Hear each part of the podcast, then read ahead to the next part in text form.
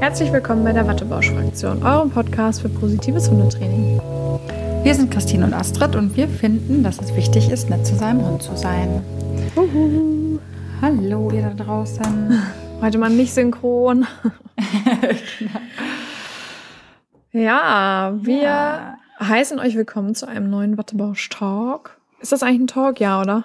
Ich würde sagen, also eine Mischung aus Talk und Yourself, ne? aber wir machen, wir sagen, es ist ein Talk. Doch, ja. es ist ein Talk. Letztes Mal war es eher Yourself, glaube ich, mit dem Retten, mit dem Hund, der wegläuft. Egal. Wir nennen es beides Talk, ihr wisst Bescheid. Ähm, ja, heute geht es um das Thema Gift. Oder einfach um das Thema Gefahren rund um Haus und Hof. Was haben wir denn da alle so für Sachen, die für unsere Hunde schädlich, giftig und so weiter sein können? Angefangen von unserer Küche bis hin zum zu Zimmerpflanzen und Gartenpflanzen und was es da noch so gibt, was alles irgendwie schädlich sein könnte, zumindest gifttechnisch. Wir nehmen quasi das Thema von vor zwei Wochen auf, Horrorszenarien zu Hause genau. und führen es weiter. Nur falls ihr jetzt gerade die letzte, die letzte Folge gehört habt und nicht schon genug Horror habt, damit ihr jetzt ein bisschen weiter Horror genau. könnt. Nein, wir wollen ja Aufklärung betreiben und für den Notfall euch gut warten. Darum geht es letztlich. Genau, redet werden das sehr sachlich sein. genau. okay. Ach, ja. ja, gut. So, dann fangen wir einfach mal an damit, wie kann denn ein Hund überhaupt Gift aufnehmen? Also man denkt ja zunächst erstmal natürlich über den Mund. Das heißt, ja, das auf jeden Fall. Ein Hund zerkaut oder zernagt irgendwelche Pflanzen oder Lebensmittel oder Tiere vielleicht sogar, die ähm, und dabei kann es eben sein, dass der Giftkontakt über die Mundschleimhaut ähm, aufgenommen wird. Ähm, kommt häufig zum Beispiel dann zu Trage, wenn der Hund gerade Langeweile hat oder wenn Hunde im Zahnwechsel sind. Also Achtung an alle Welpen- und Junghundebesitzer. Ähm, die kleinen Mäuse räubern dann schon eher mal was auf oder haben Langeweile oder sind einfach in Erregung sehr erhöht. Ähm, manchmal merken, wenn der so total in seinem Flow ist, dann fängt er plötzlich auch an, irgendwie ein Kissen zu beißen oder so kann ja mal passieren. So. Mhm. Deswegen einfach so ein bisschen drauf achten. Ähm, die nächste Möglichkeit ist, der Hund verschluckt äh, eine Giftpflanze, ein Lebensmittel oder Pflanzenteile. Und da ist es dann eben so, das ist eine der gefährlichsten Pflanzengiftaufnahmen, denn das kann man nicht einfach wieder rückgängig machen oder das kann man dem Hund nicht abnehmen, sondern es ist dann halt weg. Und der ähm, Hund nimmt es dann eben über den Verdauungstrakt oder über die Magenschleimhaut auf. Dann der Hund hat Hautkontakt mit dem Gift. Das ist zum Beispiel häufig bei so, bei diesem Bären, Riesenbärenklau, von dem wir schon mal gesprochen haben, oder dem Wiesenbärenklau. Ne, wenn da irgendwie Kontakt äh, mit dem Gift äh, über die Haut passiert, dann äh, löst Also Riesenbärenklau oder Wiesenbärenklau? Genau. Richtig? Ja. Okay. Wolltest du noch ich hoffe, man konnte den Unterschied hören. Also ich kenne das, dieses militärische Alphabet nicht, deswegen könnte ich euch jetzt nicht mal vernünftig die Anfangsbuchstaben sagen. Ähm, ja, dann der Hund Richard, atmet. R wie Richard. Riesenbärenklau. Und W wie, was? Werner oder was? Keine Ahnung. Ich glaube eher Walter oder so, aber. Ja. Für diejenigen, okay. die wissen, Genau. Entweder schneiden wir es raus oder wir bekennen uns dazu. Ich kann nur meinen Namen in der Form äh, buchstabieren. Egal, weiter. Da kannst du schon mehr als ich auf jeden Fall. Ähm, ja, der Hund atmet das Gift ein. Das ist eher selten der Fall, aber das gibt es eben auch. Zum Beispiel diese ähm, Eichenprozessionsspinner, diese ähm, Härchen von denen, die können eben eingeatmet werden und kommen dann in die Atemwege. Oder der Hund bekommt das Gift durch die Pflanze selbst initiiert. Das ist zum Beispiel bei der Brennnessel der Fall. Da ist das ja, eine Brennnessel ist jetzt relativ harmlos. Wir kennen das selber. Das brennt ein bisschen und gut ist. Aber da ist es tatsächlich so, dass die durch diese Stacheln die Pflanze das Gift äh, selbst initiiert. Nicht, also ja gut, Pflanzen sind ja auch Lebewesen. Ich weiß nicht, ob die das bewusst machen, aber der Grund ist auf jeden Fall, um Feinde abzuhalten.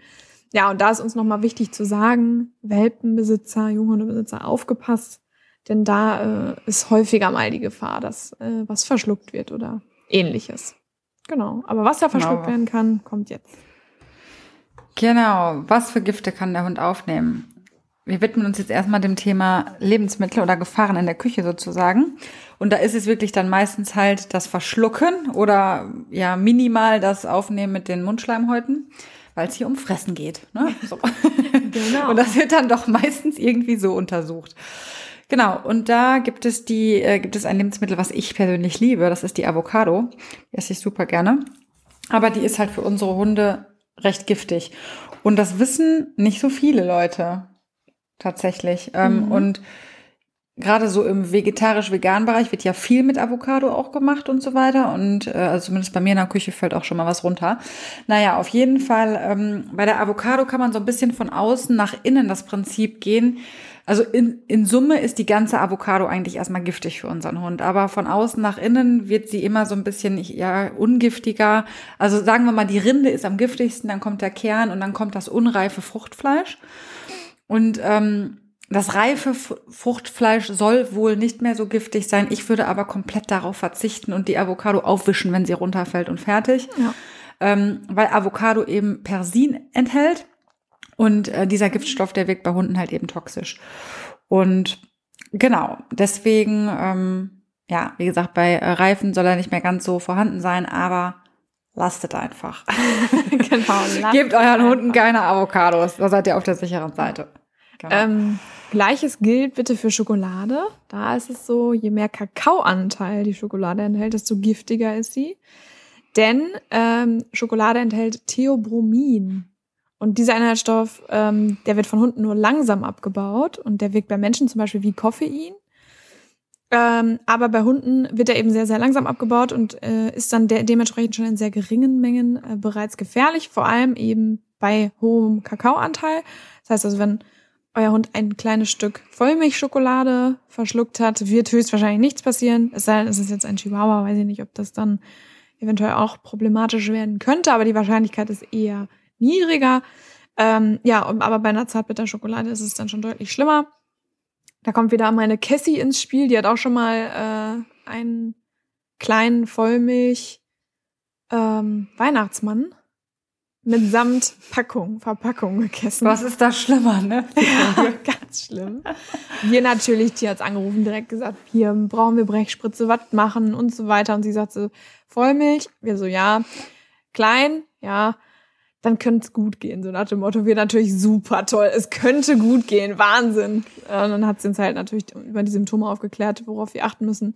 Ist zum Glück nichts passiert, aber geht das Risiko bitte nicht ein, genau wie bei der Avocado. Lasst es einfach sein mit der Schokolade. Gebt den Hunden nichts. Ja. ja, es gibt ja wirklich Leute, die auch mal so ein Stück Schokolade geben und so, ne? So immer gut damit gefahren, aber das, ja. ja, das ist dieses Prinzip, mein, ich habe mein Leben lang geraucht und hab, bin nicht an Lungenkrebs gestorben. Ja, schön, aber andere tun das und wir wissen nicht, welchen Hund wir gerade vor uns haben. Und nur weil es unser letzter Hund immer alles super vertragen hat, das heißt nicht, dass unser neuer Hund das auch tut. Und es das heißt auch nicht, dass nur weil jetzt zweimal es gut gegangen ist, dass es auch beim dritten Mal gut geht. Deswegen, genau, genau lasst es, ja. Die, die, relativ, die, genau, relativ einfach eigentlich. Ja, und nee, was ich sagen wollte, relativ ungefährlich ist, äh, glaube ich, weiße Schokolade. Emma hat letztes Mal weiße Schokolade geklaut. da hatten wir extra für Norms Opa aus so einer Pralinenabteilung so eine ganz tolle weiße Schokolade gekauft. Und ich weiß nicht, Leute, die Emma geht wirklich also sie macht das eigentlich nicht. Wir können alle, es ist dumm, Sachen auf dem Boden stehen zu lassen. Wir haben das auch nicht bewusst gemacht, aber wir hatten diese Tasche schon gepackt und die war halt zugänglich.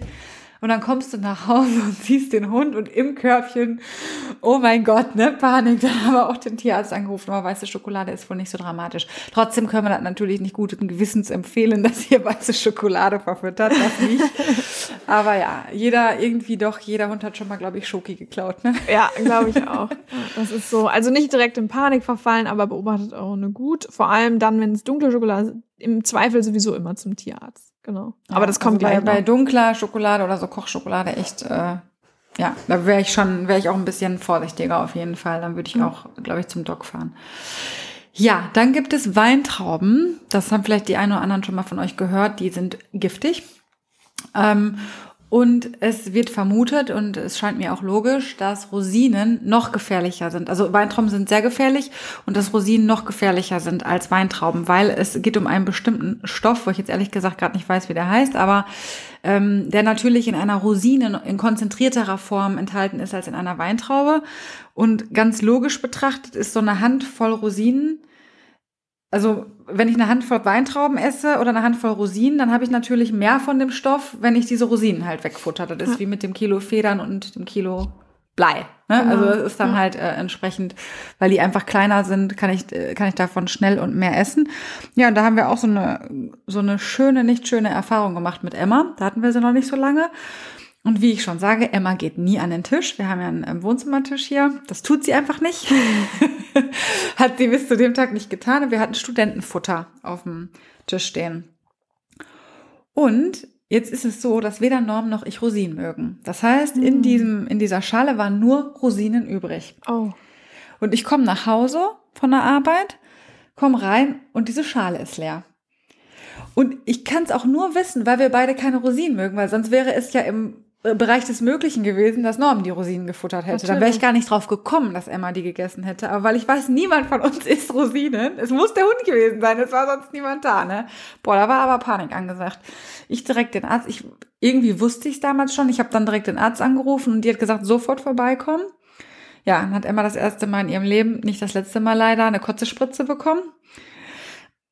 Boah, das ist echt, oh, das tut einem richtig, ja, richtig das tut Einem so leid, oh, die Armen. Ja, das, oh, ja, ja. Oh, das ist so, da siehst du, wie denen so richtig kotzübel mhm. wird, dann, bekommt, dann, dann kommt alles raus, raus, raus. Und äh, dann musst du den Hund natürlich beobachten, dann kriegen die so ein Gegenmittel, wo das Erbrechen dann aufhört, und dann geht's ihnen auch relativ schnell wieder gut, aber die sind natürlich dann auch schwach auf der Brust. Ja. Und die Rosinen kamen im Ganzen raus, da war ich dann erleichtert. Dank. Weil sonst ist es halt auch im Organismus, dann kannst du halt auch nicht mehr viel machen, außer gucken. Ne? Ja, das war nicht so schön und da haben wir richtig, richtig Sahne gehabt, weil Punkt eins, sie war erst kurz bevor ich zurückgekommen bin an den Rosinen. Da ist wahrscheinlich die Langeweile hat dann gesiegt mhm. oder so, mhm. hey, was ist denn da? Naja, und ich konnte halt äh, eruieren, dass halt keiner von uns die Rosinen gegessen hatte. Ja. So viel dazu. Genau, also Weintrauben und Rosinen gehören nicht auf den Speiseteller unserer Hunde. Genau. Und lasst sie bitte nicht auf dem Tisch stehen. Ja, und zu dem nächsten Lebensmittel kann ich tatsächlich auch noch eine Story erzählen. Ey, Wahnsinn. Das war, ähm, und zwar geht es da um Kerne. So, und ähm, sowohl Apfelkerne als auch Kirschkerne, als auch Nektarinen und Pfirsichkerne enthalten alle Blausäure. So. Und jetzt kennt ihr ja vielleicht Apfelkerne, die sind eher so ein bisschen kleiner, Kirschkerne mittel, Nektarinen und Pfirsichkerne schon deutlich größer. So. Und diese Blausäure wirkt halt toxisch. Ähm, wird sogar zu, unter anderem zur Schädlingsbekämpfung genutzt. Also dann denke ich, ist relativ klar, wie toxisch. Das heißt, es werden Lebewesen dazu, dafür getötet, also damit getötet. Ähm, ist übrigens auch für Menschen giftig. Das heißt, ihr solltet diese Kerne auch nicht essen.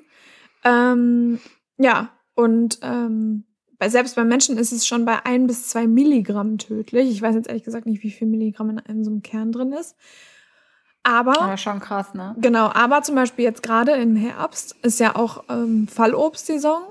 Kirschbäume verlieren ihre Kirschen, wobei das schon, glaube ich, schon fast wieder vorbei ist. Äpfel fallen alle von den Bäumen, liegen überall rum. Äh, das ist echt so eine Sache, da müsst ihr drauf, oder muss man wirklich aufpassen, dass die Hunde die, die Kerne da nicht mitessen. Und da war es so, ähm, Nektar Äpfel dürfen Hunde ja eigentlich auch, ähm, aber in dem Fall war es eine Nektarine. Da dürfen die vom Fleisch auch in Maßen so ein bisschen was. Und ich hatte ähm, einen Nektarinenkern in der Hand und da war noch relativ viel Fleisch dran. Und ich dachte, komm, Malcolm, beiß mal ab. Was macht mein Hund? Nimmt das ganze Ding und schluckt es runter. Ja? Und, ich, und du wusstest damals schon, dass Kerne ja, nicht so gut sind. Ja, und ich dachte, ich hätte, ähm, ich dachte, ich hätte das fest genug gehalten, aber die sind ja dann auch glitschig, ne? Und dann nimmt er halt einfach mal das ganze Ding. Ja, und dann hatte er diesen Kern im Magen. Habe ich natürlich auch wieder direkt den Tierarzt angerufen und gesagt, was soll ich tun? er meinte, ja, hat er den im Ganzen geschluckt oder gekaut? Und habe ich gesagt, im Ganzen geschluckt. Also er hat nicht gekaut. Und das war dann tatsächlich das Glück. Denn okay. Dieser Kern ist am nächsten Tag im Ganzen wieder rausgekommen. Gott sei Dank, denn am nächsten Tag bin ich nach Amerika geflogen. Und oh das hätte ich dann absagen können, wenn dieser scheiß Kern jetzt nicht da rausgekommen wäre.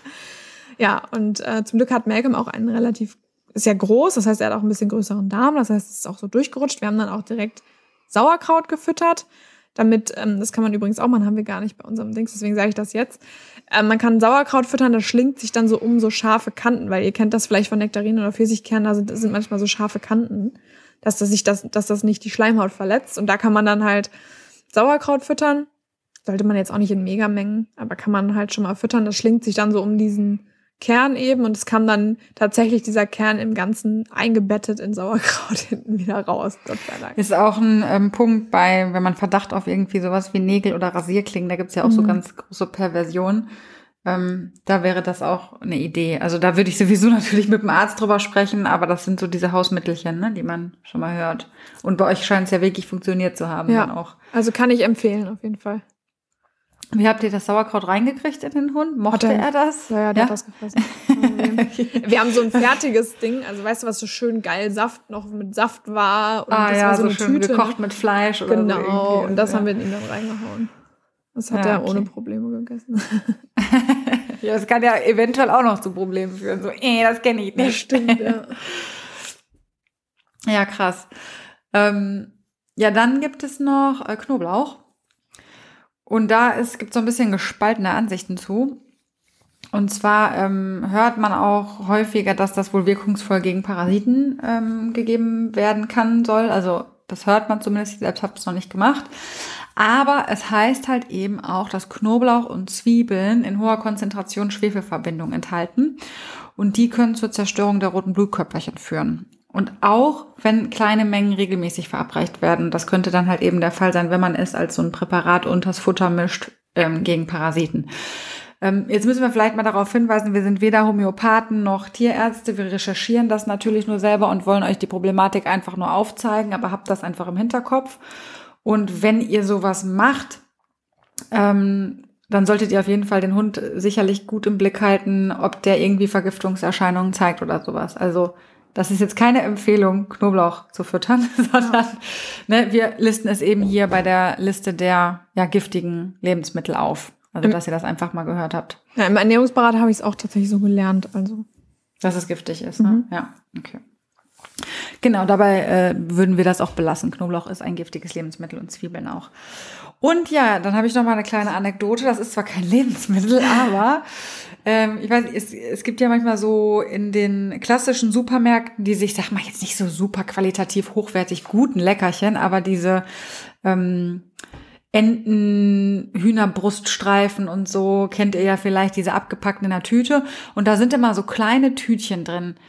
Ich weiß nicht, wie man die nennt. Die, ähm, die sind, glaube ich, dazu da, um Feuchtigkeit aufzusaugen mhm. und abzuhalten in so kleinen Plastikdingern. Und da steht drauf, do not eat, do not microwave. so, so Dings. Geil, dass man ja. in so eine Packung reinpackt, ne?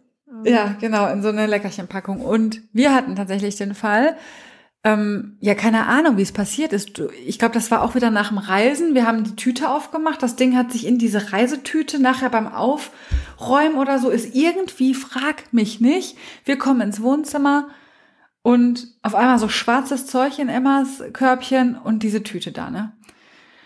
Und Norm so, äh, ja, hast du das, hast du dir das gegeben oder wie kommt die da dran? Ich sage, ja, ich habe dir das bestimmt nicht gegeben, ne? Die hat sich das, das ist irgendwo runtergefallen, ja.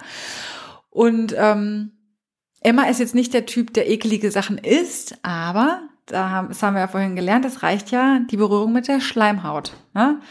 Alles klar ich bei der Notruf-Giftzentrale angerufen, folgendes mhm. passiert, das, das, das. Ja, jetzt find erst mal raus, was da drin ist in den Dingern. Das ist nämlich auch nicht immer gleich. Ne? Ende vom Lied. Es ist in vielen dieser, nicht in allen, aber du weißt es halt nicht, es ist in vielen Eisen drin. Und Eisen passiert die Darmwände und kommt dann in den Kreislauf. So ganz genau weiß ich es nicht, aber auf jeden Fall ist mit einer Eisenvergiftung nicht zu schaden, äh, nicht zu spaßen, weil ist Eisen einmal im Organismus, bekommst du es unwiderruflich nicht mehr raus. Also wieder Panik, wir zum Arzt, das war ja gerade erst passiert, das war Emmas zweite und ich hoffe auch letzte Kotzespritze. Oh nee, scheiße, wir haben ja noch mal eine gehabt, aber egal. naja, auf jeden Fall. Bekommen. Nee, hat sie da eine Kotzespritze bekommen? Ja. Doch, genau, dann haben sie sie erbrechen lassen Jetzt muss ich gerade mal überlegen, hat sie bei der Eisenvergiftung eine Kotzespritze bekommen? Doch, ich glaube, der Arzt hat gesagt, vorsichtshalber lassen wir eine Kotzespritze mhm. geben. Dann hat sie noch irgend so ein, genau, Kohletabletten oder irgendwas, so ein bindendes Präparat, so eine, so eine Kohlepaste oder so, die wir dann geben sollten. Und äh, noch irgend, genau, ich glaube, den Eisenwert haben wir dann noch bestimmen lassen, später irgendwann mal, um zu gucken, ob da irgendwas nicht passt. Ja, aber dann wäre theoretisch das Kind auch im Brunnen gewesen. Ne? Also das ist echt, ich wusste gar nicht, dass Eisenvergiftung so schwerwiegend sind. Ja. Naja, und diese komischen Teile auf jeden Fall. Ich weiß auch nicht, warum die in Leckerchenpackungen sein müssen, aber Leute. Hatte sie denn eine Vergiftung weg. im Endeffekt dann? Nein. Gott sei Dank. Also nicht aufgrund der Blutwerte, nix, das war alles in Ordnung. Mhm. Die Werte an dem Abend waren normal. Wir haben die zwei Tage und ich glaube irgendwie 14 Tage später nochmal nehmen lassen. Da war alles gut.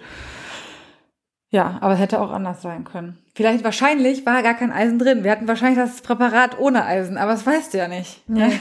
Das, vor allem, du kommst ja auch nicht darauf, dass der Hund das dann frisst, wenn du das irgendwie gut, klar, das riecht natürlich nach dem Zeug und ich, ich Ja, Emma ist so ein Zerpflücker, weißt du? Ja. Also die darf ja auch bei uns die ähm, Einkäufe auspacken oder hochtragen. Hat ja vielleicht einer, der eine oder andere schon mal in der Instagram-Story gesehen, so ja, Burger King-Tüte oder Piccolinis oder keine Ahnung. Und dann darf die nachher auch das, den Karton zerpflücken, das darf sie halt. Ja, und da hat sie gedacht, hey, das kann ich jetzt auch mal zerpflücken. Aber dass da halt irgendwas Ekliges drin war, ja. Und geschluckt ja. hat sie es mit Sicherheit nicht. Aber das kannst du ja gar nicht ausspucken, diese kleinen sandigen Partikel. Ein Teil geht runter. Ne? So ist ja. das. Ja. Genau, so viel zum Thema Eisenvergiftung. haben wir das auch abgehakt. Genau. Das waren jetzt auch so die Lebensmittel, die uns jetzt am wichtigsten waren, einmal zu nennen. Beziehungsweise das Duft, diese, nicht diese, ich nenne die immer Duftsäckchen, diese Feuchtigkeitssäckchen da, die ähm, sind jetzt keine Lebensmittel, aber. Ein bisschen off-topic, ja. Sind in Leckerlis-Packungen auf jeden Fall drin und das gehört ja auch irgendwie für unsere Hunde zu Lebensmitteln. Ähm, jetzt geht's um Pflanzen. Arten. Ja, das heißt, wir gehen mal raus aus der Küche und gehen jetzt erstmal so durch unsere Wohnung und gucken mal, was für Pflanzen haben wir denn da überhaupt so? Habt ihr Zimmerpflanzen? Habt ihr einen grünen Daumen? Ich weiß es nicht. Ich habe Zimmerpflanzen. Und alle meine Zimmerpflanzen sind giftig. Und sie stehen alle trotzdem bei mir zu Hause. Oh mein Gott, haben vielleicht Leute auch schon in den Instagram Stories gesehen. Warum stehen die bei mir zu Hause und sind nicht schon längst in der Tonne gelandet? Der Grund ist, weil Malcolm da nicht dran geht. Und zwar auch wirklich, wirklich nicht. Nicht so wie äh, ich kenne das ja selber, man lässt was auf dem Tisch und normalerweise geht der da nicht dran und dann äh, geht er dann doch dran. Nee, der geht da wirklich gar nicht dran. Ähm, es interessiert ihn nicht, hat er keinen Bock drauf. Malcolm ist sowieso nie, nie, nie jemand gewesen, der Sachen ankaut oder so. Deswegen äh, ist das in dem Fall okay, weil diese Pflanzen wirklich auch zerkaut werden müssen. Also das ist jetzt nicht, wenn der Hund da ein bisschen drankommt mit seinem Fell, äh, dann fällt er schon halbtot um oder so. Nein, überhaupt nicht. Mit Hautkontakt ist das überhaupt nichts. Das ist nur, wenn der Hund das wirklich zerkaut und runterschluckt. Dann sind diese Pflanzen giftig. Ähm, das macht Malcolm aber nicht. Trotzdem möchten wir sie einmal hier nennen, weil nicht alle Hunde ähm, so sind, dass sie da nicht dran gehen.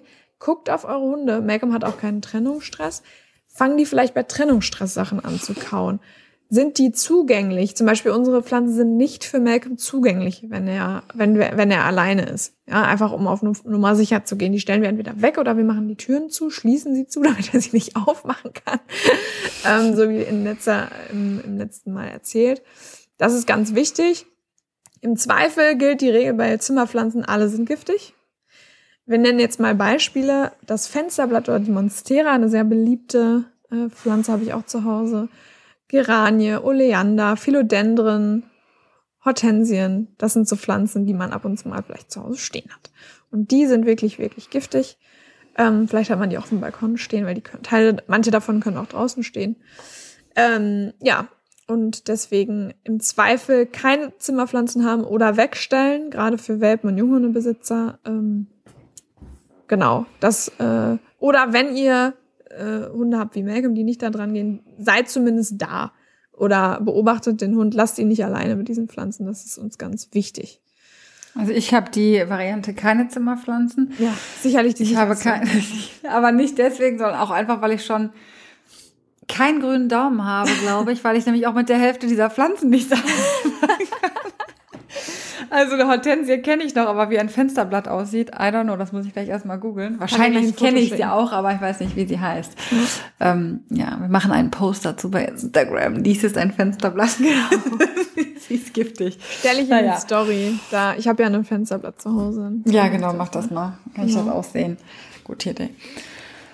Ja, und dann geht's ja auch schon rüber in den Garten. Das heißt also, Zimmerpflanzen, merkt euch einfach, im Zweifel sind alle giftig. Also alles wegstellen, nicht zugänglich machen oder den Hund damit nicht allein lassen, also immer beobachten. Ähm, giftige Gartenpflanzen. Jetzt haben wir ja auch langsam Herbst. Ja, und jetzt gibt's ja auch diese ein oder anderen Beeren, Früchte, Nüsse, Pilze und was weiß ich nicht, alles, was ihr so findet. Ähm, bei Pilzen gilt die Regel, auch alles giftig. Also einfach nicht den Hund dran lassen oder aus dem Garten ziehen. Im Zweifel eher giftig als nicht. Generell würde ich immer empfehlen, alles, was ihr nicht kennt, lasst den Hund nicht dran.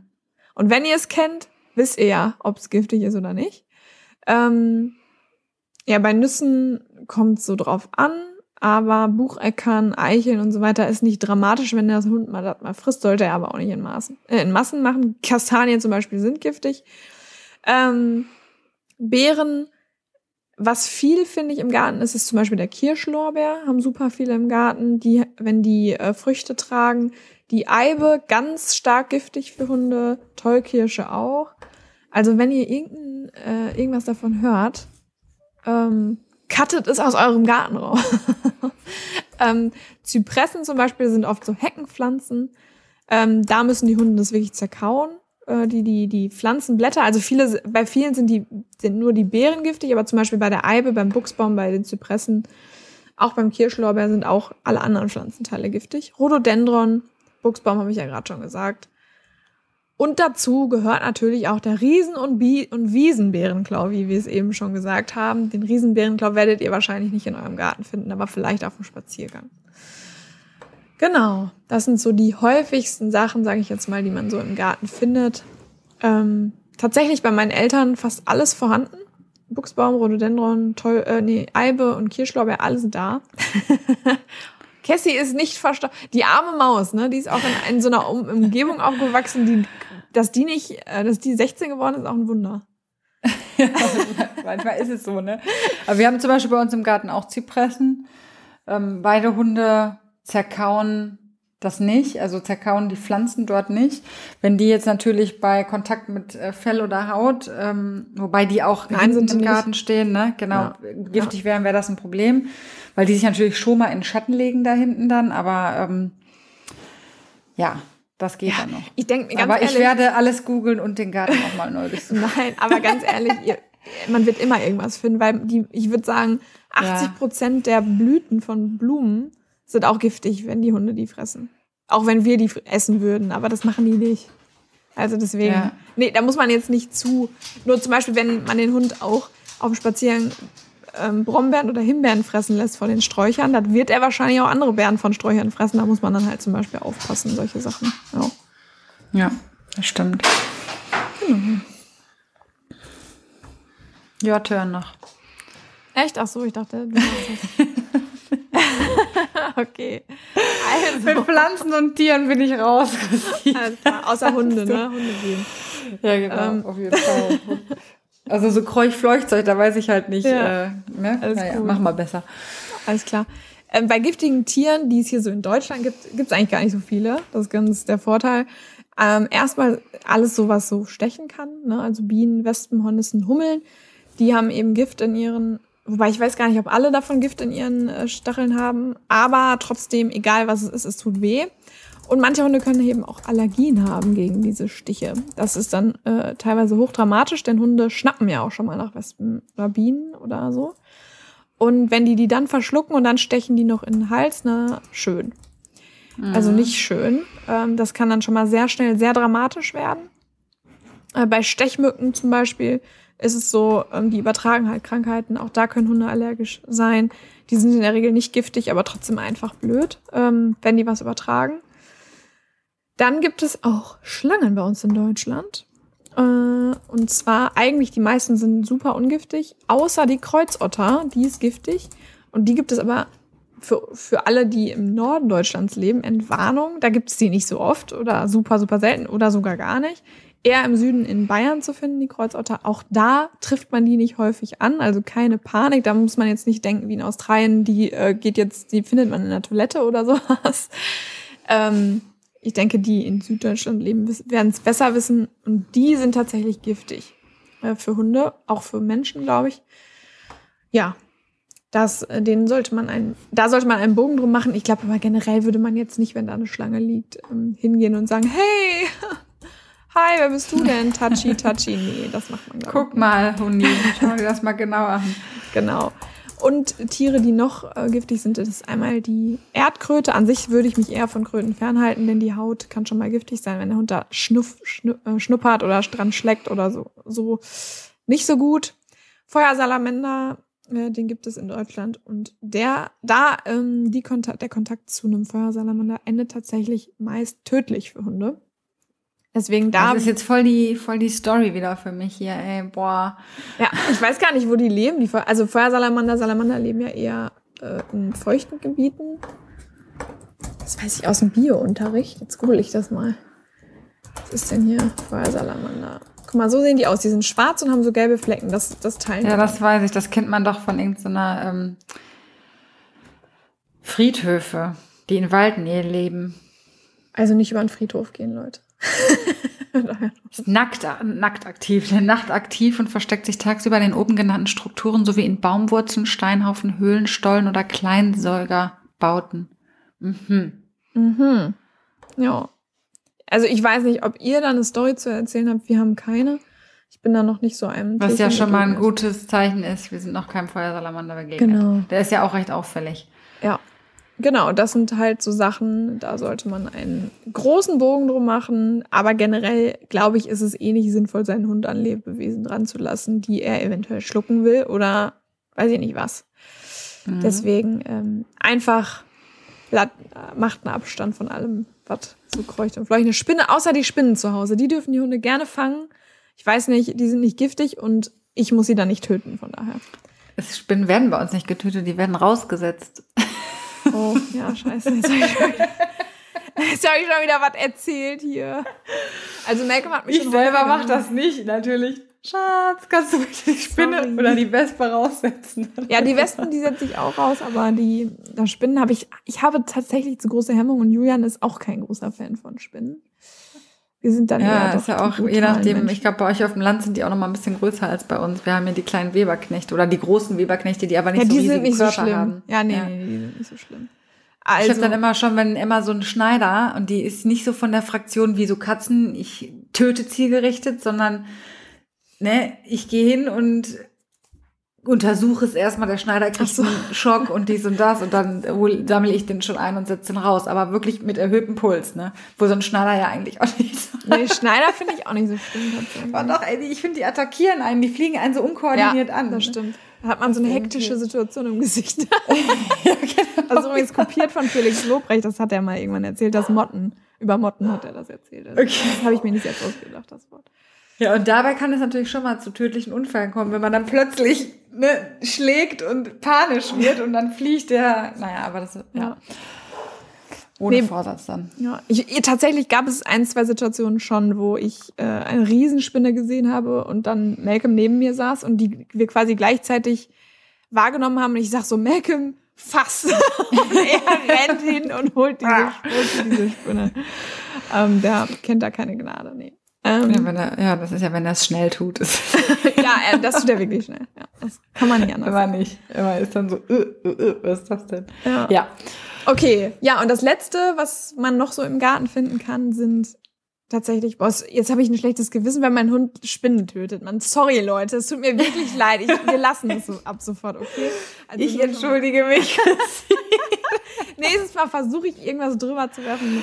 Also wenn es dich beruhigt, die Katzen von meiner Schwester, die töten regelmäßig und sollen auch alles Viehzeug töten, was. Und bei Mücken mache ich übrigens auch keine Gefangenen. Nee, wir Wenn mögen auch nicht. das so beruhigt. Okay, also Giftköder oder gespritzte Pflanzen. Es müssen ja nicht mal unbedingt immer diese, diese schlimmen Menschen sein, die das mit Absicht auslegen für Hunde. Also es gibt ja auch einfach falsch ausgelegte Rattenköder oder man selbst legt Köder im Garten gegen Schnecken. Das sollte, also würde ich keinem empfehlen, wenn man einen Hund hat. Ähm, Nee. Denn Schneckenkorn ist auch wahnsinnig giftig für Hunde Ja, Ähm, genau wie Rattengift. richtig giftig. und so weiter. Deswegen das auf gar, gar keinen Fall irgendwo in den Garten auslegen. Setzt die Schnecken, macht irgendwelche natürlichen Sachen. Ich weiß nicht, ich kenne mich damit nicht aus. Oder setzt die Schnecken halt irgendwie in einen anderen Garten. Ich weiß es nicht, wenn ihr keinen Bock auf euren Nachbarn habt. Ähm, ja, und schon wieder Christine, die einen schlechten Einfluss an uns zu. In den anderen Garten. Ist doch besser als Schnecken töten. Woanders hinsetzen, finde ich gut. Ja. Ein Vorschlag. Okay. Und ähm, gespritzte Pflanzen. Ne? Das heißt also, wenn ihr irgendwie so ein Hobbygärtner seid, der einen Gemüsegarten hat oder weiß ich nicht was, spritzt eure Pflanzen bitte nicht. Oder auch bei Feldern oder so teilweise, ne? Genau. Ja, Feldern, wenn die da, die Hunde anfangen, die Erdbeeren da vom Erdbeerfeld zu pflücken, mh, würde ich eher nicht machen. Genau. Und übrigens ähm, beim Thema Rattengift, das finde ich auch wahnsinnig pervers, den Gedanken, aber es ist das Tückische bei Rattengift ist tatsächlich, dass Ja. es zeitversetzt wirkt. Ja. Ähm, das ist so gewollt, weil Ratten sind unglaublich clever. Also die schicken meistens einen Vorkoster. Und wenn der Vorkoster nicht verendet oder keine Vergiftungssymptome zeigt, dann gehen die anderen dran. Und deswegen wäre es nicht so sinnvoll, wenn Rattengift sofort wirkt. Das heißt, Rattengift wirkt erst nach vier, fünf Tagen und die Tiere verenden dann jämmerlich. Und genauso ist es bei Hunden auch. Und deswegen ist das echt tricky, wenn Hunde Kontakt zu Rattengift hatten und man das nicht mitbekommt, weil dann ist es im Organismus und dann ist es wahnsinnig schwierig.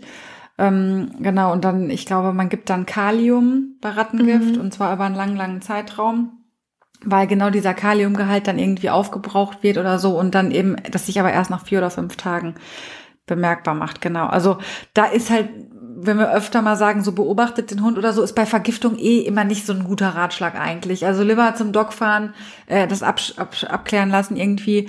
Ähm, aber gerade so bei Rattengift ist das, da kannst du halt beobachten, wie du willst, dann ist es nach vier, vier Tagen auf einmal richtig saugefährlich. Na, und das ist ja auch für die Ratten echt, echt uncool, finde ich. Ja, finde ich auch. Aber ja, gibt es halt, ne, muss man wissen. Aber meistens, so, die sollten eigentlich gekennzeichnet sein. Wenn Rattengift irgendwo eigentlich. ausgelegt ist, sollte das gekennzeichnet sein. Das wird leider nicht immer gemacht.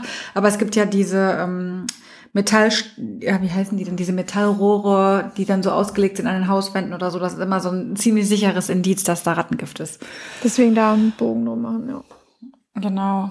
Ähm, ja, wie äußern sich jetzt die Vergiftungen beim Hund? Das ist echt so unterschiedlich. Also ähm, wir hatten ja mal einen akuten Vergiftungsfall. Ähm, das war dann schon wirklich akut. Da merkst du das einfach, dass der Hund vergiftet ist. Sage ich gleich nochmal was zu. Aber es gibt natürlich auch kleinere Sachen, mit denen das anfängt. Und es muss auch nicht immer tödlich sein. Also die Hunde werden apathisch oder lethargisch, heißt, die sind nicht mehr richtig ansprechbar. Die wirken müde und träge.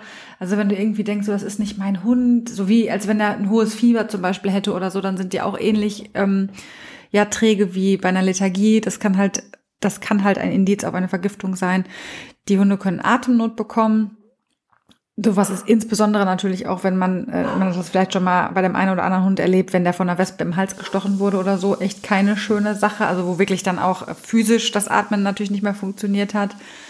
Dann, was ganz häufig passiert, sind Magen, ja, Verstimmungen ist gar nicht der richtige Ausdruck, aber das hat man halt eben Durchfall hat, schweren Durchfall oder sogar blutigen Durchfall hat. Ähm, Blut im Urin ist eine mögliche Ursache. Und natürlich damit einhergehend Erbrechen hat man häufig bei ähm, Vergiftungen und auch da häufig oder möglicherweise auch Blut im Erbrechen. Und das ist auf jeden Fall schon was, wo es echt heikel wird. Ne? Also so oder so, auch wenn ich irgendwas nicht mitgekriegt habe, wenn ich Blut im Durchfall habe und äh, Blut im Erbrechen habe, dann äh, auf jeden Fall zum Doc. Ja. Genau, starker Speichelfluss kann ein äh, Indiz sein dafür. Und was so bei uns passiert ist damals, ähm, das war, als Emma, ich glaube, das hatte ich schon mal erzählt, ähm, Kot gefressen hat, und zwar Menschenkot, von einem, ja, Menschen, der Drogen konsumiert hatte. Und da hatte sie einen kompletten neurologischen Ausfall. Und das fängt dann wirklich an mit, der Hund krampft irgendwie, der fängt an zu zittern. Und bei uns waren es wirklich stark diese Koordinationsprobleme, also taumeln, nicht aufstehen können, wenn aufstehen, hinfallen, also wirklich so ein bisschen wie besoffen tatsächlich. Ähm, Lichtempfindlichkeit, auf Bewegungsreize mit Zuckungen reagiert. Also ich würde es wirklich als neurologischen Ausfall einfach bezeichnen. Oh, schlimm. Und ähm, Genau, da, da siehst du halt, da ist irgendwas im Organismus, das stimmt gar nicht. Ne? Das, da, da braucht man keinen Experte irgendwie für seine, da weiß man schon, da stimmt was nicht. Jetzt hatte ich auch gesehen, dass sie den Kot gefressen hatte und da lag das auch nah, dass da irgendwas drin war. Aber ja, manchmal kriegt man es ja nicht mit. Dann, was immer super wichtig oder ein wichtiges Indiz ist, sind verfärbte Schleimhäute im Mund. Ähm, die sollten normalerweise eine schöne rote Farbe haben. Wenn ihr da drauf drückt, dann gibt's einen weißen Fleck und der verfärbt sich innerhalb von maximal zwei Sekunden, glaube ich, wieder rot. Dann ist alles tutti. Wenn der, wenn die schon blass sind oder blau gefärbt, dann ist das ein Zeichen dafür, dass die Vitalwerte im Keller sind, dass da irgendwas gar nicht mehr gut ist im Kreislauf. Ähm, und dann sollte man, also dann geht's wirklich bergab und dann sollte man schleunigst zum Tierarzt. Und ähm, was man machen kann, halt, also was ich auch immer mache, wenn ich so einen Verdacht habe, sind die Schleimhäute prüfen und halt auch Vitalwerte prüfen, Puls prüfen, ähm, Herzfrequenz prüfen, sowas, genau. Oder Fieber messen auch, was jetzt bei Vergiftung, weiß ich nicht, ob das so ein Thema ist, aber das einmal alles so rundum einmal kontrolliert. Wobei ich sagen muss, als die Koordinationsprobleme hatte, brauchte ich mich jetzt nicht vergewissern, ob der Hund was hat. Da habe ich nichts mehr geprüft. Der hier, die habe ich eingepackt und bin gefahren. Ja, ne? genau. Ähm, also das ist dann wirklich nur, wenn man so denkt, hm, die ist irgendwie, also zum Beispiel die ist lethargisch oder so. Ne? Ist die einfach komisch drauf? Ist es warm draußen oder stimmt was nicht? Dann würde ich sagen, prüft man die Vitalwerte. Ähm, also Herzfrequenzstörungen, Herzrhythmusstörungen, was weiß ich alles, ne? Herzrasen. Ähm, also wie gesagt, die Vitalwerte spielen verrückt. Und ähm, was es noch äh, gibt, oder was ich sag mal Worst-Case-Szenario ist, ist, dass der Hund tatsächlich das Bewusstsein verliert, also in Ohnmacht fällt sozusagen, oder dass er dann halt letztlich stirbt. Ne, das ist das Schlimmste, was was passieren kann und was auch bei vielen der vorgenannten Substanzen, die wir euch genannt haben, wirklich auch passiert. Also deswegen ähm, ist man gut beraten, den Tierarzt zu rufen oder anderes zu tun, was Christine euch jetzt nicht, nicht oder, sondern ergänzend, weil Tierarzt ist immer eine gute Idee. in dem Fall. Genau, aber äh, genau, was, was kann man tun, wenn es wirklich passiert ist? Ne? Ich habe mitgekriegt, dass mein Hund äh, Gift genommen hat oder ich habe das Gefühl, der hat irgendwie Symptome, da stimmt was nicht. Ja, ähm, vor allem, wenn man gesehen hat, was der Hund für ein Gift aufnimmt oder dass der Hund ein Gift aufnimmt. Zum Beispiel hat er jetzt gerade ein äh, von einer Eibe, keine Ahnung, irgendwelche Früchte gegessen, Beeren gegessen oder weiß ich nicht was. Da kann man eben eine Notfallration von medizinischer Kohle geben. Astrid hat es eben auch schon kurz angerissen mit der Kohle. Da haben die auch Kohlepaste bekommen. Ähm, denn Kohle absorbiert Giftstoffe und das kann Kohle, wenn es wirklich kurz nach Giftaufnahme gegeben wird, relativ gut. Ähm, und da ist es aber wichtig, dass der Hund die Dosis bekommt, die er auch braucht. Und das sollte man, bevor ein Giftfall eintritt, mal mit seinem Tierarzt absprechen und gegebenenfalls eine solche Notfallration, gerade wenn man weiß, der Hund frisst viel, ähm, und man hat vielleicht mal nicht richtig hingeguckt, sollte man so eine Ration vielleicht mal dabei haben, dass man die zur Not sofort irgendwie in den Hund reinkriegt.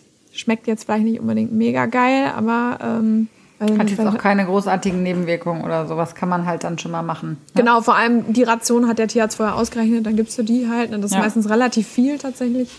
Und ähm, ja, dann wird das halt, das Gift halt absorbiert. Ja, was kann man noch machen? Ähm, das war es jetzt eigentlich tatsächlich auch schon fast bei Giftaufnahme, was man selber machen kann im Notfall. Und das kann man auch nur machen, wenn man, wenn es kurz nach Giftaufnahme war, wenn man das nicht gesehen hat und nicht weiß, was mit dem Hund los ist zum Beispiel jetzt in deinem Fall, gut, du wusstest, dass sie Kot gefressen hat, aber es ist jetzt wahrscheinlich auch schon einige Stunden danach gewesen. Da wäre es dann halt zu spät. Gewesen. Anderthalb, genau, bis zwei Stunden. Und da genau, vielleicht nochmal kurz ergänzend, ähm, haben wir, ähm, da kommen wir gleich noch drauf. Okay. Okay. Und ähm, so weitermachen, Christi. Du darfst dich nicht mehr irren. Ähm, ja, und dann hatte ich ja vorhin schon mal, das ist jetzt keine Giftreaktion, aber eine allergische Reaktion. Zum Beispiel, wenn der Hund jetzt eine Hornisse gef äh, gefangen hat und dann gefressen hat und gestochen wurde.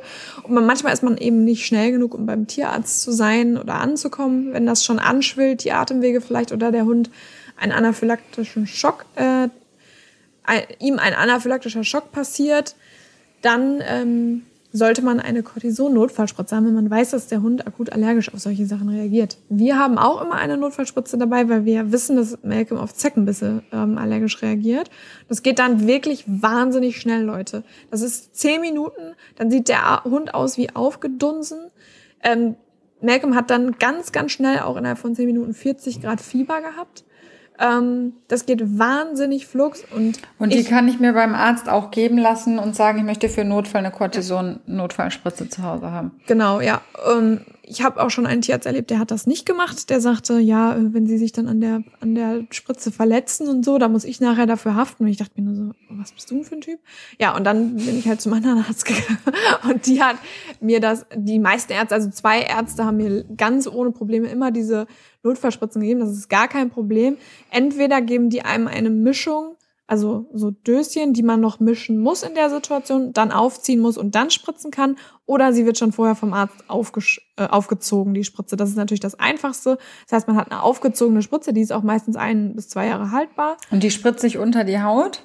Genau, und das äh, wollte ich jetzt erzählen. Das Ach, ist tatsächlich sein. wirklich ähm, ein bisschen für Dove, so eine Notfallspritze. Also die muss man schon spritzen.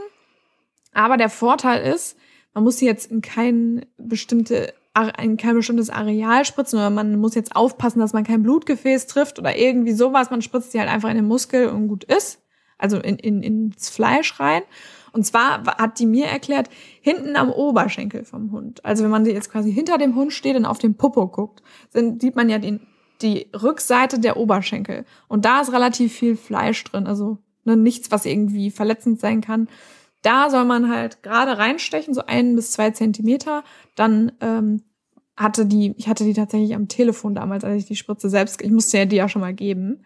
Ich habe dann angerufen, habe noch mir das nochmal erklären lassen. Und dann habe ich halt ähm, nochmal kurz aufgezogen, um zu gucken, ist da, kommt da Blut? Kam kein Blut und dann konnte ich halt reinspritzen. Und dann hat das auch sofort gewirkt. Also es hat funktioniert. Aber es ist wirklich krass, wenn man das spritzt, man merkt das gar nicht, dass man reingestochen hat. Ich dachte erst, ich hätte vorbeigetroffen oder so. Ähm, man ist ja auch unter Stress einfach, ja. ne? Das und darf man ja nicht vergessen in genau. so einer Situation. Ja, also ist jetzt nichts für schwache Nerven. Sollte man, also wir waren zu dritt und alle haben gesagt, Christine, du machst das. nicht so, na super. Ähm, hat in dem Moment aber auch geholfen, aber viele haben halt natürlich Angst, irgendwie eine Spritze zu, zu geben, wenn man, vor allem wenn man das noch nie gemacht hat. Ich kann euch aber sagen, es ist wirklich für Dove, es geht super einfach, super schnell. Der Hund hat nicht, hatte keine Schmerzen dadurch oder so. Das hat relativ schnell gewirkt. Ähm, natürlich ist Cortison an sich überhaupt kein Mittel, was man einfach immer mal so geben sollte. Auf gar, gar keinen Fall. Ja, das ist, gilt nur für Notfälle. Ähm, Cortison ist super schlecht für die Leber und so weiter, hat tausenden von Nebenwirkungen. Das ist kein Rat an euch. Holt euch alle Cortison-Notfallspritzen, um Gottes Willen. Das ist wirklich nur, wenn nachgewiesene Allergien sind, die äh, zum Tode führen können. Also das ist nochmal ganz wichtig dazu zu sagen, weil ich will jetzt hier nicht Werbung für Cortison machen, denn ich find, das, fand das gar nicht lustig, dass ich der Cortison geben musste. Aber es war besser als. Ja, wobei ich auch zum Beispiel denke, wenn mein Hund in den Hals gestochen wird und ich habe die zu Hause und ich schaffe es vielleicht nicht mehr zum Tierarzt, also das wäre ja auch eine Not, Not, Not Notfallsituation. Ja. Ne? Aber natürlich nicht so nach dem Motto, hey, der ist in den Fuß gestochen worden, eigentlich geht's dem Hund ganz gut und jetzt baller ich dem mal Cortison rein. Vielleicht muss er es gar nicht, dann würde man auf jeden Fall zum Arzt fahren, weil man die Zeit hat, dahin zu fahren. Genau. Ja. Aber ne, wenn der, wenn der droht zu ersticken, kann es zumindest schon mal beruhigend sein, wenn man das Ding in der Tasche hat und sagt, wenn es halt wirklich richtig anschwillt oder so, oder halt bei Allergien sowieso dann, ne, wenn man das weiß. Ist halt die Frage, ob man es bei einem Nicht-Allergiker-Hund überhaupt mitbekommt. Das müsste man halt mal abklären, was für ein vertrauenswürdiges Verhältnis ihr zu eurem Arzt habt. Ja. genau. Ja, das ist eigentlich nur das, was ihr tun könnt. Mehr könnt ihr so nicht machen, ähm, außer das, was Astrid euch jetzt sagt. Genau, ihr könnt noch Anti-Giftköder-Training machen. Oh ja, das könnt ihr vorher das machen. Das könnt ihr noch vorher machen, genau, das haben wir noch vergessen. Äh, das aber auch, ja, tatsächlich ja auch nur bedingt ist, ne? Also so in einem gewissen Reiz oder so und haltet die Hunde im Blick, aber bla bla, das ist ja sowieso, ihr wisst Bescheid. Ähm, genau, ja, und dann aber müsst ihr zum Tierarzt und ähm, was zum Beispiel wichtig ist, wenn ihr nicht so einen grünen Daumen habt wie die Christine und wisst, hey, das war eine Zypresse, was der da gegessen hat, dann macht das Sinn, ein Stück davon abzuschneiden und das mitzunehmen und dem Arzt zu zeigen. Und der kann das vielleicht googeln oder er weiß es selber, was es ist und weiß dann halt auch, ähm, was für Gegenmaßnahmen zu ergreifen sind. Oder zum Beispiel bei der Schokolade auch. Packt das Schokoladenpapier ein, damit man äh, einfach rausfinden kann, wie viel von dem gefährlichen Stoff ist tatsächlich drin. Ja, ist es wirklich so dramatisch. Ähm, also irgendwie oder wenn es ein Verdacht auf einen Giftköder ist, packt das Fleisch ein und so weiter. Wobei es war tatsächlich bei uns so, dass die ähm, nicht mehr viel testen konnten. Also bei, bei, bei Pflanzen und bei Schokolade und so ist was anderes. Bei Giftködern ist es schwieriger, weil die wissen gar nicht, wo die anfangen sollen zu testen. Das heißt, da wird eigentlich nur eine symptomatische Behandlung gemacht. Das ist sehr, sehr frustrierend und das macht einem Angst, weil man man denkt sich, hol das Gift da raus oder gib ein Gegengift, aber sie können es ja nicht, weil sie nicht wissen, was drin ist. Das war bei Emma mit dem, wir wussten ja erst im Nachhinein, haben wir die Schlussfolgerung gezogen, dass der wahrscheinlich Drogen genommen hatte. Hätten ja auch ähm, irgendwelche Giftköder sein können, die sie noch aufgenommen hat. Naja, auf jeden Fall, ähm, genau, packt ein, was ihr habt. Lieber zu viel als zu wenig. Schaden kann es nicht, ne? Aufsammeln. Genau, dann ähm, packt den Hund warm ein, wenn ihr Verdacht auf Vergiftung habt, weil bei einer Vergiftung die Körpertemperatur sinkt. Und ähm, genau, das heißt, in männliche eine Decke, wenn ihr jemanden dabei habt oder so, meistens ist man ja dann leider doch alleine bei solchen Situationen, ne, wie das dann immer so Boah, ist. Jo. Oh, aber das. genau, man hat, ja, ich auch, aber man hat dann äh, ja in der Regel einen Mantel oder sowas, packt ihn also warm ein. Wenn ihr könnt, überwacht die Vitalfunktion, da haben wir gerade schon mal drüber gesprochen, Atmung, Puls, Fieber, Schleimhäute. Was halt immer schnell geht, ist Schleimhäute. Ne? Damit kann man auch sagen, Leute, ich muss jetzt dran, ich bin Notfall, ich muss jetzt rein. Also die Schleimhäute sind einfach blass, ich kann hier nicht mehr im Wartezimmer warten. Ähm, und da kann ich euch nur raten, seid da echt vehement, ne? weil ja. manche Tierärzte, also in Kliniken, die haben wirklich die Ruhe weg. Und ähm, da muss man teilweise wirklich Türen dann eintreten und sagen, ich, mein Hund stirbt mir hier fast weg, nimmt mich jetzt dran, ich bin jetzt dran. Natürlich, es gibt immer noch manchmal andere Notfälle, die dann vor einem leider reinfliegen, das ist ja immer so. Aber fragt lieber dreimal mehr als zu wenig und geht den Leuten auf den Sack da. Ja, ich weiß noch, da war einmal ein Junghund, sorry, dass ich dich jetzt unterbreche. Mhm, ja. Ein Junghund, da war ich in einer Tierarztpraxis und ähm, ich war ohne Malcolm da, weil ich musste nur was abholen und ich musste da halt noch sitzen und warten und ähm, dann kam halt eine Frau rein, die sagte, ja, meinem Hund geht's nicht gut. Das war so ein Junghund. Ähm, irgendwie ist die ganz apathisch. Äh, ich habe das Gefühl, alles ist schlimm gerade. Dann sagte die Frau, ja, setzen Sie sich erstmal, ich sage jetzt der Ärztin Bescheid. Dann hat die der Ärztin Bescheid gesagt, die kam wieder. Ja, das dauert noch einen Moment. So. Der Hund stand erst noch, sah aber schon echt schlecht aus. Dann mhm. setzte diese Hündin sich hin, dann legte sie sich hin, dann gingen die Augen zu. Und ich habe dann gesagt, die, die Besitzerin hat sich nicht getraut, was zu sagen. Die war auch schon wahnsinnig nervös. Und ich habe dann gesagt, es tut mir leid, aber dieser Hund ist ein Notfall, der muss sofort in, behandelt werden. Und dann habe also nicht, weil ich mich jetzt hier loben will oder so, nur weil ich gemerkt habe, die Frau möchte was sagen, aber sie traut sich mhm. gerade nicht, weil sie, man vertraut natürlich den Ärzten da. Und dann kam die Ärztin rein, hat die gesehen, hat die sofort mitgenommen. Der Hund war dann schon bewusstlos. Also es ging, es waren ne? drei Minuten oder so. Das ging so schnell. Ich weiß nicht, ob sie es geschafft hat, tatsächlich. Ich habe nachher nochmal nachgefragt, aber konnten sie noch nicht sagen. Ja. Also bei uns war es mit der, ähm, und man ist, man ist überfordert in so einer Situation, ja. aber bei uns war es auch so, wir kamen dahin als Notfall. Ich bin auch direkt, ich bin gar nicht reingegangen in den Raum, ich bin an der Info sitzen geblieben oder stehen geblieben mit Hund, habe mich da hingehockt. Und die hatte ja wirklich diesen total neurologischen Ausfall. Und dann hieß es, es ist vor ihnen ein Notfall dran. Da ist ja nur bedingt, was kann ich da tun, ne? wenn ja, ein anderer Hund um sein Leben kämpft. Und trotzdem haben wir dann äh, immer wieder Druck gemacht und Stress gemacht. Ich meine, wir sind ja in einer Klinik, wo vielleicht auch irgendjemand anders zumindest mal schon mal so die ersten Maßnahmen ergreifen kann. Ja. Ich war auch der Meinung, dass man Hund erbrechen muss. Da komme ich jetzt gleich nämlich noch hin.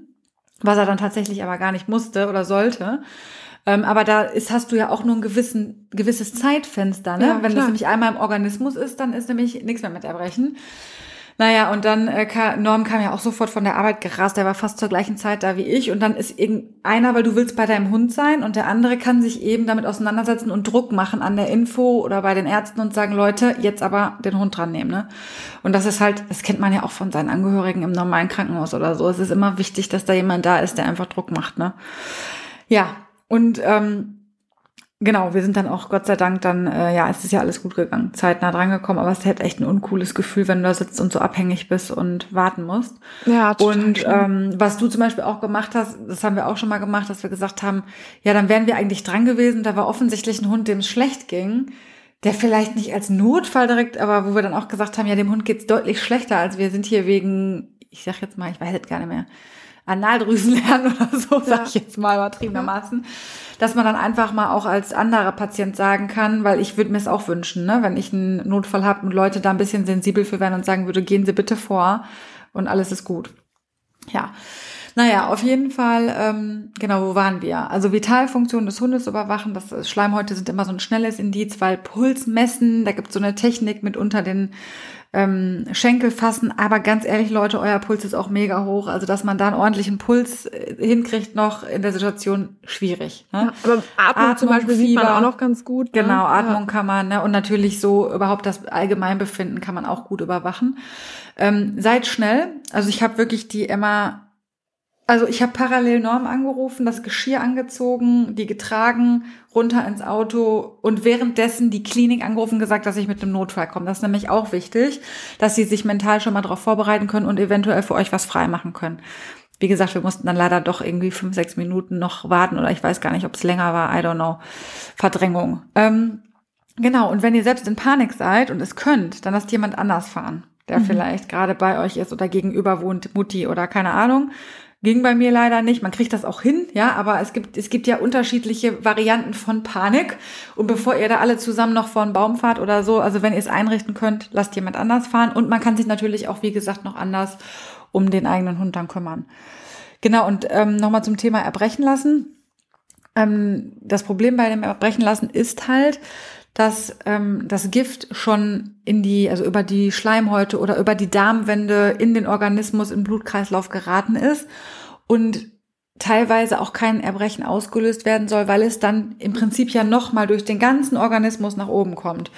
Und das war tatsächlich bei dieser Form der Vergiftung, die wir da hatten, auch. Nur ich war halt der Meinung, der Hund muss erbrechen. War aber nicht so.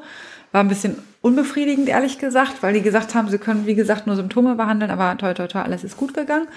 Und das entscheidet am Ende dann der Tierarzt. Ne? Also ihr geht hin und der, wie gesagt, bei den Rosinen, das ist so ein fester Stoff, da wurde halt ähm, erbrochen, das, das hieß, das war vor einer Viertelstunde, alles klar, machen wir. Ähm, aber genau, ich meine, das könnt ihr sowieso nicht in Eigenregie machen, wobei, das stimmt nicht ganz, man kann auch Stoffe verabreichen, um den Hund erbrechen zu lassen.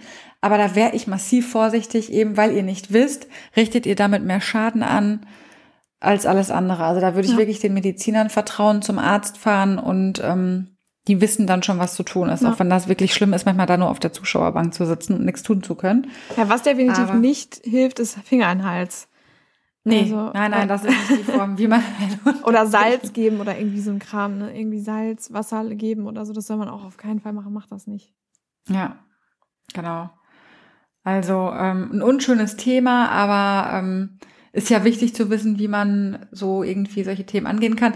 Da fällt mir gerade ein, wir könnten eigentlich auch mal so ein Erste-Hilfe-Interview vielleicht machen mit mhm. jemandem, ne? So Erste-Hilfe-Maßnahmen beim Hund. Ja, also es ist ja. definitiv sinnvoll zu wissen, wie belebe ich meinen Hund wieder und sowas. Also das sollte man ja, und was für mal, was, was sollte ich in so einer Hausapotheke haben? Was, genau. ne? Also, ja. ja. Das war ja jetzt hier speziell auf Vergiftungen, aber ja, wir haben Pläne, Pläne, Pläne. Wir überlegen uns. genau. Aber wir haben noch schöne andere Interviews erstmal in der Pipeline, bevor wir das machen, die etwas positiver vielleicht ja. sind als diese Horrorszenarien. ja, genau. Und das war's dann heute mit unserem Talk über Gift. Genau. Dann, und äh, Maßnahmen dazu. Ja. Dann soll es das jetzt auch mal mit den Horror-Stories gewesen sein. Ich bin mir sicher, einige von euch haben sicherlich auch solche Stories. Wenn ihr sie teilen möchtet, wie gesagt, unsere DMs stehen euch immer offen. Und äh, genau. Wenn ihr uns die Erlaubnis gibt, etwas zu reposten, machen wir das natürlich auch. Aber ihr könnt uns auch im Vertrauen schreiben, wenn ihr es einfach nur loswerden wollt. Ja. So sieht's aus. Und wir haben doch wieder eine Stunde geschafft, Christine. wir sagen immer, auch das wird heute eine kurze Folge. Mm. ja, dafür ist es ja ein Talk. Genau. Okay. Okay, gut. ein schönes Wochenende. Euch ein, Bis genau. demnächst. Ciao. Ciao.